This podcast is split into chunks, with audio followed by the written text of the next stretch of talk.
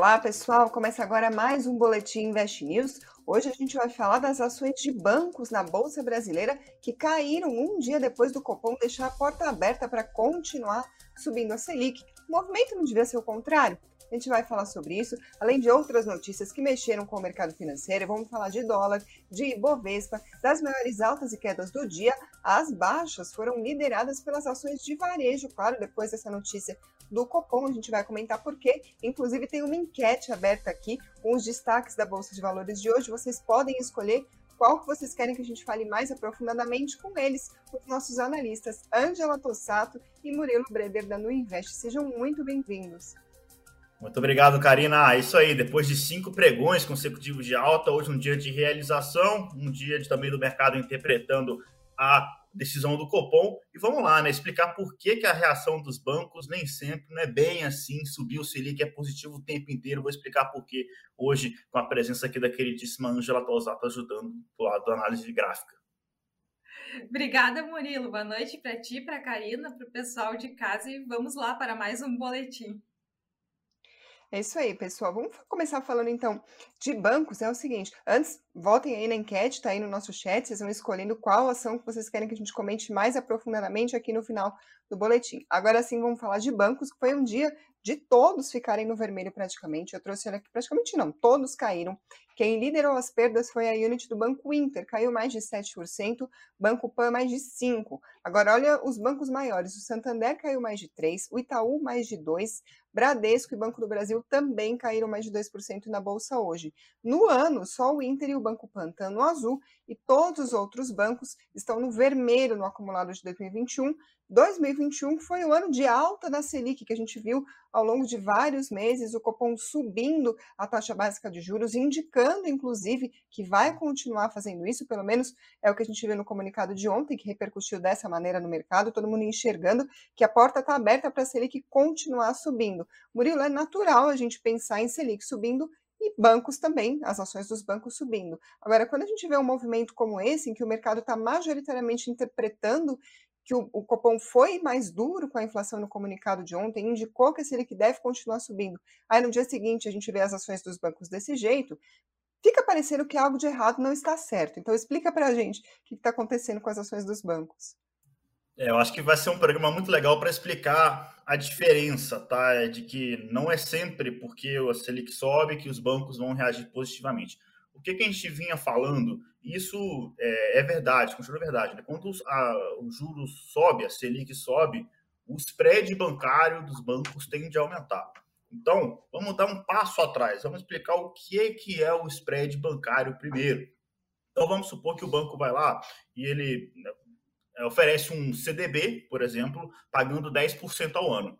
Então, se você vai lá e investe nesse banco, nesse CDB que te dá 10% ao ano, esse é o quanto o banco gastou com você, né? Ele está te pagando 10% ao ano. Aí vamos supor que você vai lá e coloca 100 mil reais. Eu estou fazendo contas fáceis aqui para a gente poder acompanhar. 100 mil reais nesse CDB. É, ele vai pegar esse dinheiro seu e emprestar para uma outra pessoa. É, e vai emprestar numa taxa mais alta, bem mais alta, né? Vamos chutar também 20%. É, então, é essa, isso é o spread bancário eu ganho 20%, eu tenho que te pagar 10%, mas sobrou uns 10% aqui que é meu, do banco, né? E aí, só para alguém pode questionar, né? Por que, que ah, o banco cobra mais no empréstimo do que, é, do que no, no rendimento, nesse, nesse fictício CDB, né? É, por algum, por vários motivos, tá? Tem risco de calote, que é o óbvio, né? Você pegar o empréstimo e não pagar, o banco tem tributação para pagar, ele tem despesa também administrativa, tem um monte de outros gastos aí. Então, por isso que é, o empréstimo é uma taxa maior, né? Uh, e uh, a concessão dos empréstimos ele tende a, a, diminuir, tá? Com esse aumento aí uh, dos juros. Então, o problema é quando quando existe essa, esse aumento de juros, o banco ele tende a acelerar, a ajustar mais rápido o preço do quanto que ele cobra o empréstimo, mais do que ajustar o CDB, tá? Então, por isso que no cenário de alta, é, o spread bancário aumenta. É isso que a gente fala, é, o custo do empréstimo vai aumentar primeiro do que aumentar a remuneração. Então, é, isso seria positivo. O problema é quando aumenta rápido demais, porque aí eu preciso repassar esse custo do dinheiro, que é os juros, via é, o custo do empréstimo, e aí o próprio, as próprias pessoas vão sentir que o empréstimo ficou muito mais caro mesmo e pode, inclusive, diminuir a quantidade de empréstimo. O que era positivo no início, agora pode começar a ficar negativo se houver esse, esse tiro saindo pela culatra, se o empréstimo ficar caro demais as pessoas diminuírem a quantidade é, de empréstimo. Ah, e o outro ponto é a tal da inadimplência, o risco de calote. Esse cenário de juros em alta seria positivo se a economia estivesse andando bem. Como a gente tem visto a economia indo no sentido contrário, né, piorando nos últimos meses, e a tendência para 2022 né, se mantém nessa tendência de piora, é, o, o risco de calote ele aumenta, né? E aí, vamos só fazer o link aqui com algumas notícias que a gente tem visto aí no mercado recentemente. O brasileiro está endividado e está aumentando as suas dívidas. A gente viu aí notícias de uh, dívidas de cartão de crédito batendo recorde. É, eu tenho um dado aqui que a Serasa fez uma pesquisa de 63 milhões é, de inadimplentes em outubro no Brasil que foi o maior desde março de 2020. Então, a inadimplência é um risco agora, é um número alto, é uma, de novo o maior desde março de 2020. E o total de a mesma pesquisa aqui da Serasa, ela falou que o total de dívidas cresceu em outubro 3,37% em relação ao mês anterior. Quando eu comparo isso com a inflação do mês de outubro, que foi 1,25, né? Ou seja, a dívida cresceu mais do que a inflação nesse mesmo mês. Então, são dados é, que começam a ficar preocupantes. Né? O juros subindo demais pode impactar no custo é, do, do, do, empréstimo e o, a inadimplência, que a gente já tem dados aqui mostrando que né, está complicado aqui a vida do brasileiro quando a gente fala de endividamento. E isso ainda não está é, nos números dos bancos, tá? É, então começa a se ter uma preocupação em relação ao quarto trimestre, né? lembrando esse dado que eu acabei de comentar é, é de outubro, então outubro é, é quarto trimestre, né? então a gente deve ver isso em janeiro, quando janeiro, fevereiro, quando os bancos soltarem os resultados é, do quarto tri, uh, e 2022 também. Por enquanto, quando a gente fala, vê ali os bancos se pronunciando, não tem nenhum ali dado muito alarmante. O que a gente viu de inadimplência até hoje foi muito em linha é, com que foi visto, é, foi, foi, não teve nenhum recorde, né? não chegou a ultrapassar o que foi visto durante a pandemia, tá? mas é, esse aumento, esse cenário agora é, macroeconômico mais adverso começa a preocupar o mercado. Tá? Então, apesar de os bancos ainda estarem é, não tão alarmistas assim, o mercado começa a ficar com o pé atrás diante dessa incerteza. Então, esse é o principal motivo. Esse é, não é, por isso que não é sempre assim, ah, Selic subiu, bom para os bancos, os bancos vão subir. Calma, isso é, é mais verdade quando o cenário, a economia está boa. Nesse contexto em que sobe rápido demais e a economia está se deteriorando, a inadimplência aumentando, isso pode ser um tiro que vai sair pela culatra, e é isso que o mercado está com tanto pé atrás no setor bancário recentemente. Agora, isso é olhando para a foto de agora, como é que está o cenário e, claro, o que está acontecendo com as ações dos bancos nesse momento. Agora, olhando lá para frente, já temos a Pati M, que está sempre aqui com a gente, que pergunta se as ações dos bancões não vão subir nunca mais. Olha, uma hora vai, viu? Porque eu não acho que vão ser. Os bancos estão baratos, acho que demais, tá? Já tem um pessimismo ali é, exagerado no setor como um todo. Né? Tô pegando um caso que eu gosto sempre de falar, que é o Itaú, valendo, negociando a oito vezes lucro, é, o lucro estimado para 2022, tá? Ele tá, hoje está negociando abaixo de oito vezes lucro. Isso, na história recente, é, aconteceu três vezes só. Foi em 2008, 2015 e durante março aí de 2020, né?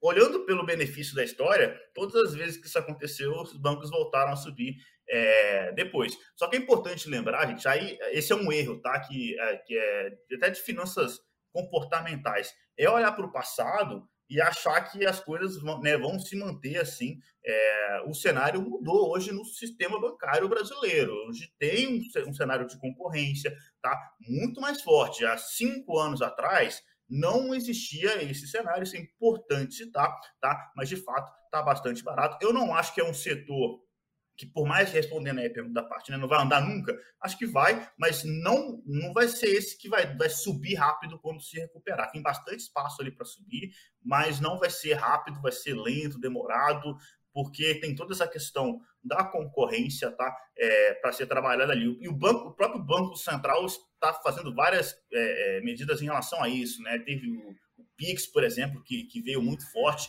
Então, quando a gente fala de longo prazo para bancos, né? Ah, deve haver, eles se recuperaram olhando para o balanço, olhando para a receita, tá? Houve uma recuperação de margem é, e de lucro, né? Esse ano, uh, mas olhando em algum momento daqui para frente, é, essa receita vai chegar em algum teto e tende a cair, né, porque é, é, um, é, uma nova tendência isso de não ter tarifa. Né? Cinco anos atrás era um cenário diferente, então precisa manter isso no radar ao mesmo tempo.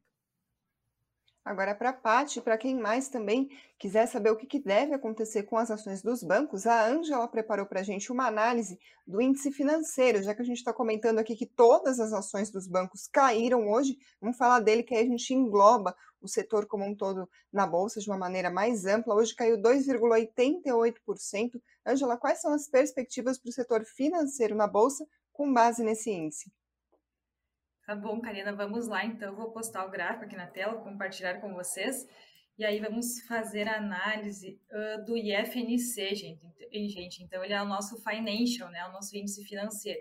Então, neles estão englobados todos os bancos grandes, a B3 também, a gente tem seguradoras, resseguradoras, então é todo o sistema financeiro brasileiro, só que é importante, tá, gente? É aquele índice que ele pega as melhores empresas da Bolsa, tá? não é qualquer uma, são as melhores.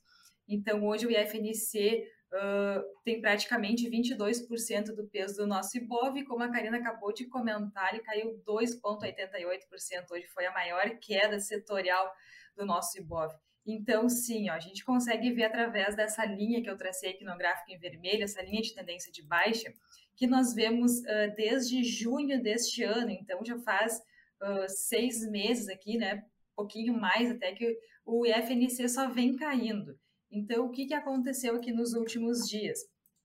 A gente viu também ao longo deste último mês, de novembro, né, aqui no fim de novembro, ele tentou testar de novo essa região de preços que compreende essa LTB, que é a linha de tendência de baixa. Então, mais uma vez, ele testou aqui no, na metade de novembro, testou aqui mais para o fim, e aqui também, né, nessa última semana. E o que, que aconteceu? Ele encontrou uma resistência muito forte, não conseguiu romper essa linha para depois ir rompendo essas resistências mais acima. Então, se a gente vê o IFNC aqui por um período um pouquinho maior também, pelo gráfico semanal, a gente vê esse mesmo movimento. E aqui a gente vê ele mais direcional ainda do que o gráfico diário. Por quê? Porque a gente não tem aquele topo descendente que nem a gente viu lá no, num período de tempo um pouquinho menor, que é o gráfico diário. Agora, a gente está vendo o IFNC aqui, que é o nosso financial, se encaminhando para níveis lá de setembro, outubro do ano passado. Então, está voltando a buscar índices, gente, de um ano atrás. Para o longo prazo e também para o curto prazo, a gente, por enquanto, não vê nenhuma reversão de movimentos para o financial. Então, a gente tem mais um suportezinho aqui nesses 9.290 pontos, depois só lá nos 8.700. Então, nem para o curto prazo e nem para o longo prazo estamos com boas expectativas falando graficamente dos bancões. Ou seja, nesse caso, então, a análise fundamentalista e a técnica acabaram na mesma direção. Por enquanto, não tem nenhum sinal né, de reversão do cenário atual. Agora, uh, pessoal, o Felipe Pina diz o seguinte: estou comprando banco. No dia em que a ação de banco for ruim, é porque tudo já foi para o espaço há muito tempo. Faz sentido esse raciocínio, Murilo? Olha, é uma boa, né? Até porque o dividendo dos bancões ainda são bastante robustos, né? Então, quando a gente fala de 2022, a gente fala de volatilidade de mercado, fala de cenário macroeconômico piorando, você ter uma boa pagadora de dividendos na carteira é uma boa ideia, tá? É, quando a gente discute cenário de banco, é questão que a gente já está analisando daqui cinco anos para frente, tal. Né? Então, é, é, essa é a preocupação. Tá? É, mas hoje, realmente, os grandes bancos ainda são uma fortaleza.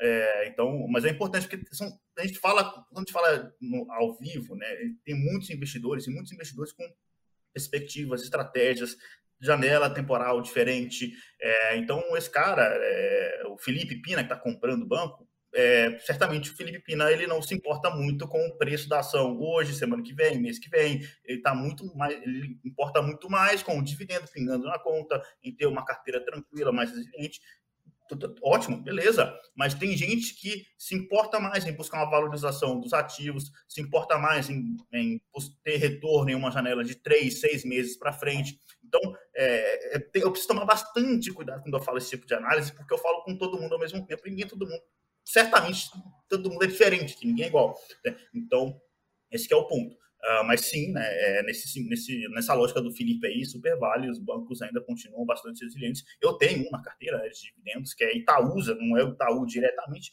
é uma mistura de. Eu gosto de Itaúsa porque é uma mistura de Itaú com XP, né? então eu pego o bancão com algo mais digital aqui ao mesmo tempo, e é por isso que eu gosto de Itaúsa, mas enfim, né, é super válido, Felipe.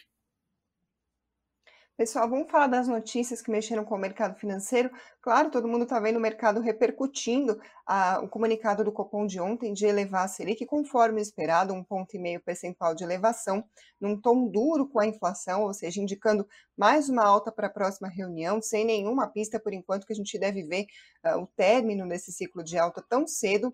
Isso, claro, afetou as ações uh, de varejo, o setor imobiliário também acabou sofrendo um pouco mais na bolsa hoje, isso conforme a gente costuma esperar quando a gente tem esse tipo de situação. Mas o cenário externo também acabou pegando bastante hoje, tanto é que tem gente perguntando aqui no chat por que, que a Bolsa reagiu dessa forma, se todo mundo já esperava né, a, a decisão do Copom, mas também foi dia de olhar para o cenário externo, começando pelo número de pedidos de auxílio-desemprego nos Estados Unidos, um dado muito importante, porque o mercado de trabalho é um dos pontos que o Fed, o Federal Reserve, o Banco Central de lá, olha para decidir o que, que vai fazer com as taxas de juros, e juros mais altos por lá significam dólar em alta, bolsa brasileira em queda.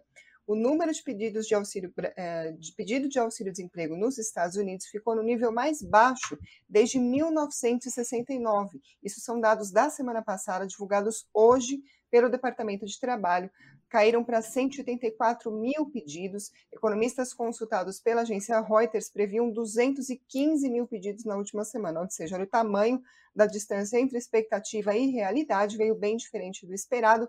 E amanhã tem dados de inflação nos Estados Unidos, ou seja, todo mundo de olho para saber o que, que vai, quais são as pistas sobre o que vai acontecer com os juros por lá. Isso está mexendo com o mercado, não só no Brasil, como no mundo todo, na Europa também. Foi um dado bastante forte. Além disso, ainda falando sobre o cenário externo, está todo mundo de olho na variante Omicron. O mercado ainda reagindo positivamente à notícia da Pfizer e da BioNTech, que elas disseram que três doses das vacinas que elas fabricam são eficazes contra a Omicron. No entanto, tem mais notícias também interferindo no mercado. Hoje, dados hospitalares iniciais da África do Sul, que foi o país onde a variante foi detectada pela primeira vez, esses dados mostraram que menos de um terço dos, dos pacientes internados com Covid-19 com COVID por lá durante essa onda mais recente, ou seja, essa onda ligada à variante Ômicron, estão apresentando sintomas graves, ou seja, aparentemente é uma, uma variante que causa menos casos graves da doença, isso, claro, são dados iniciais. Só que hoje o Fundo Monetário Internacional, o FMI, fez um alerta de que a pandemia pode sair muito mais cara do que o estimado. Isso também acabou pegando negativamente nos mercados lá fora. O dólar hoje terminou em alta de 0,7% a R$ 5,57 e o Ibovespa caiu 1,67% aos 106.000 291 pontos. Ainda falando sobre os destaques de hoje, teve uma notícia no investnews.com.br e aqui também no nosso canal, que foi uma entrevista exclusiva com dois diretores da Petrobras, uma entrevista que eu fiz junto com o Samidana, que vocês bem conhecem, o Cláudio Mastella, diretor de comercialização e logística da Petrobras, ele falou que a Petrobras não é a toda poderosa Ele falou que tem que desmistificar essa ideia que é só a Petrobras mexer nos preços que o mercado vai se modificar. Vale a pena vocês conferirem esse conteúdo sobre a formação dos preços da gasolina do diesel, que tanto tem ajudado a empuxar a inflação para cima, todo mundo falando sobre isso. Também participou Rodrigo Araújo Alves, diretor executivo financeiro e de relações com investidores da Petrobras. Lembrando que esse é o primeiro capítulo, ainda tem um segundo sobre os planos da Petrobras no futuro, então fiquem ligados aqui no canal, se inscrevam, assim vocês não perdem esse conteúdo. Passando agora para os destaques da Bolsa, as maiores quedas foram lideradas por empresas do varejo, claro, repercutindo esses dados sobre a Selic, perspectivas que o Copom deixou abertas ontem no comunicado. Com isso, lojas americanas no papel Lame 4 caiu 9,24% no pregão de hoje, liderou as perdas do Ibovespa, seguidas pelo papel Amer 3, também americanas, 8,56%. Em terceiro lugar, Magalu caiu 7,78%. Já entre as maiores altas, Gol liderou com 3,59% de alta, depois CSN 1,49% e VEG 1,28%.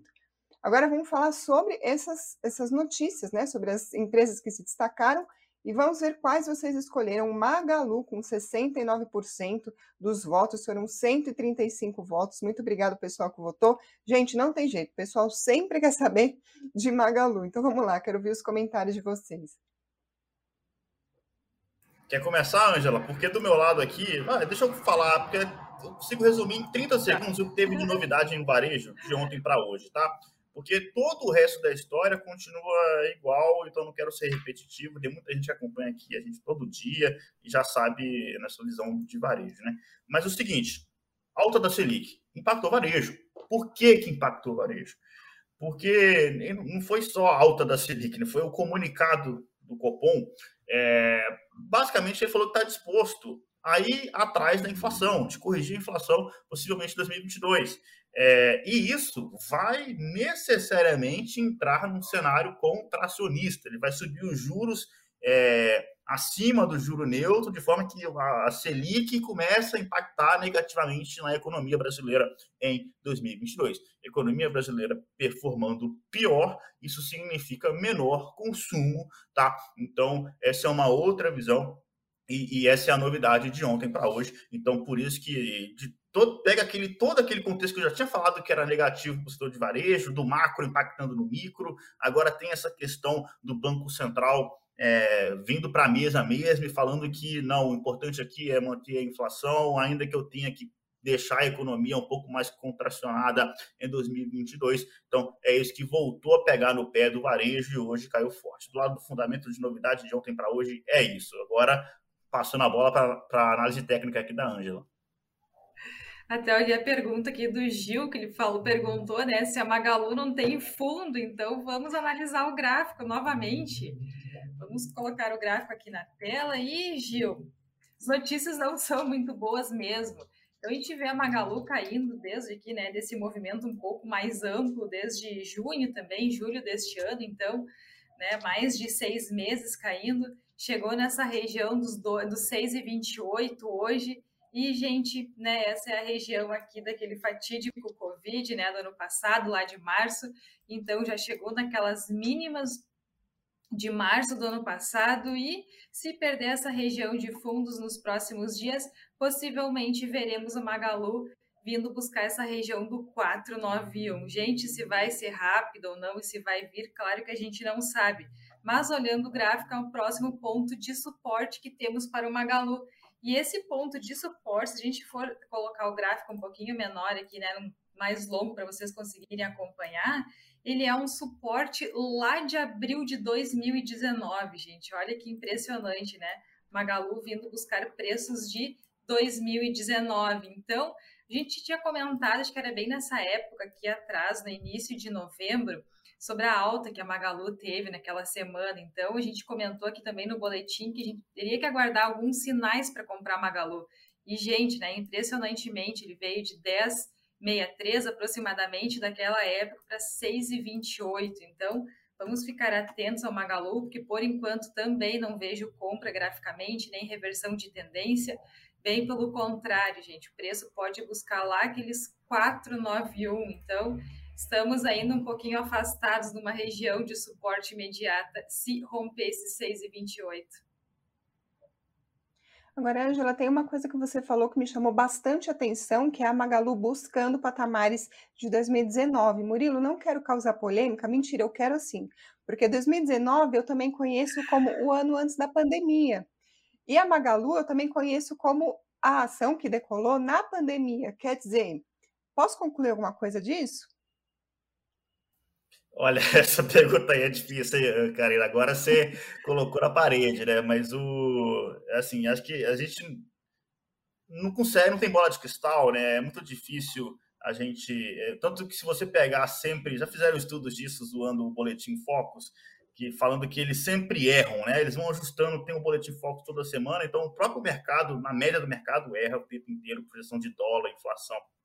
Então, resumindo, o futuro é uma escadaria onde a gente enxerga só uma, o próximo degrau, assim, tá? Então, cravar alguma coisa de, de, futuro de Magalu e do varejo de uma forma geral é complicado, tá? A única coisa que a gente enxerga de próximo degrau aqui é que o cenário de curto prazo, ainda esses próximos meses é, ainda vão ser negativos, tá? Tende a ser. A, o news flow, né, a sequência de notícias é negativa, porque a gente já viu ali uma Black Friday é, que decepcionou, ela cresceu 6% no faturamento no ano contra ano, veio abaixo da expectativa do mercado. Isso fez a, a fez o mercado revisar a expectativa para o Natal também, tá? que são as duas datas aí mais importantes né, do ano. Vai ter é, Dia das Mães, né, que é em maio do ano que vem, está longe ainda, mas é, nesse período a gente vai estar falando de Selic ainda dois dígitos, inflação possivelmente ainda alta, tá? Então, olha o tamanho né, do, do, do estrago que é quando o macro realmente veio para o micro. Então, muito difícil falar nisso. A única recomendação agora com, com varejo, né? Eu acho que é, deixa quieto quem já tem na carteira. Né, eu acho que também vender depois que caiu 70% né? Não sei se é o ideal, é, mas não acho que não está na hora de aumentar a posição. Tem muitas outras, outras empresas, é, setores, e um timing de compra melhor do que Magalu, tá? Pode cair mais sim pelo fundamento também, tá? É, corroborando aí com a visão já na análise técnica da Ângela. É isso aí, pessoal. Com isso a gente encerra o Boletim Invest News. Quero agradecer a todas as mensagens que vocês estão deixando aqui no chat. Tem o Giovanni Pereira falando que gosta do programa, Leandro Bianchini falando sobre a entrevista da Petrobras. Só história triste, como sempre, aqui com a gente. A Paty também. Todos vocês que acompanham, muito obrigada. Se você é novo por aqui, se inscreva no canal se você ainda não fez isso. Deixem aqui nos comentários o que vocês estão achando do programa. E, claro, muito obrigada a quem está ouvindo por podcast ou pela Alexa. Murilo Ângela, até a próxima. Obrigada. Obrigado, Karina. Um abraço, investidores. Até mais.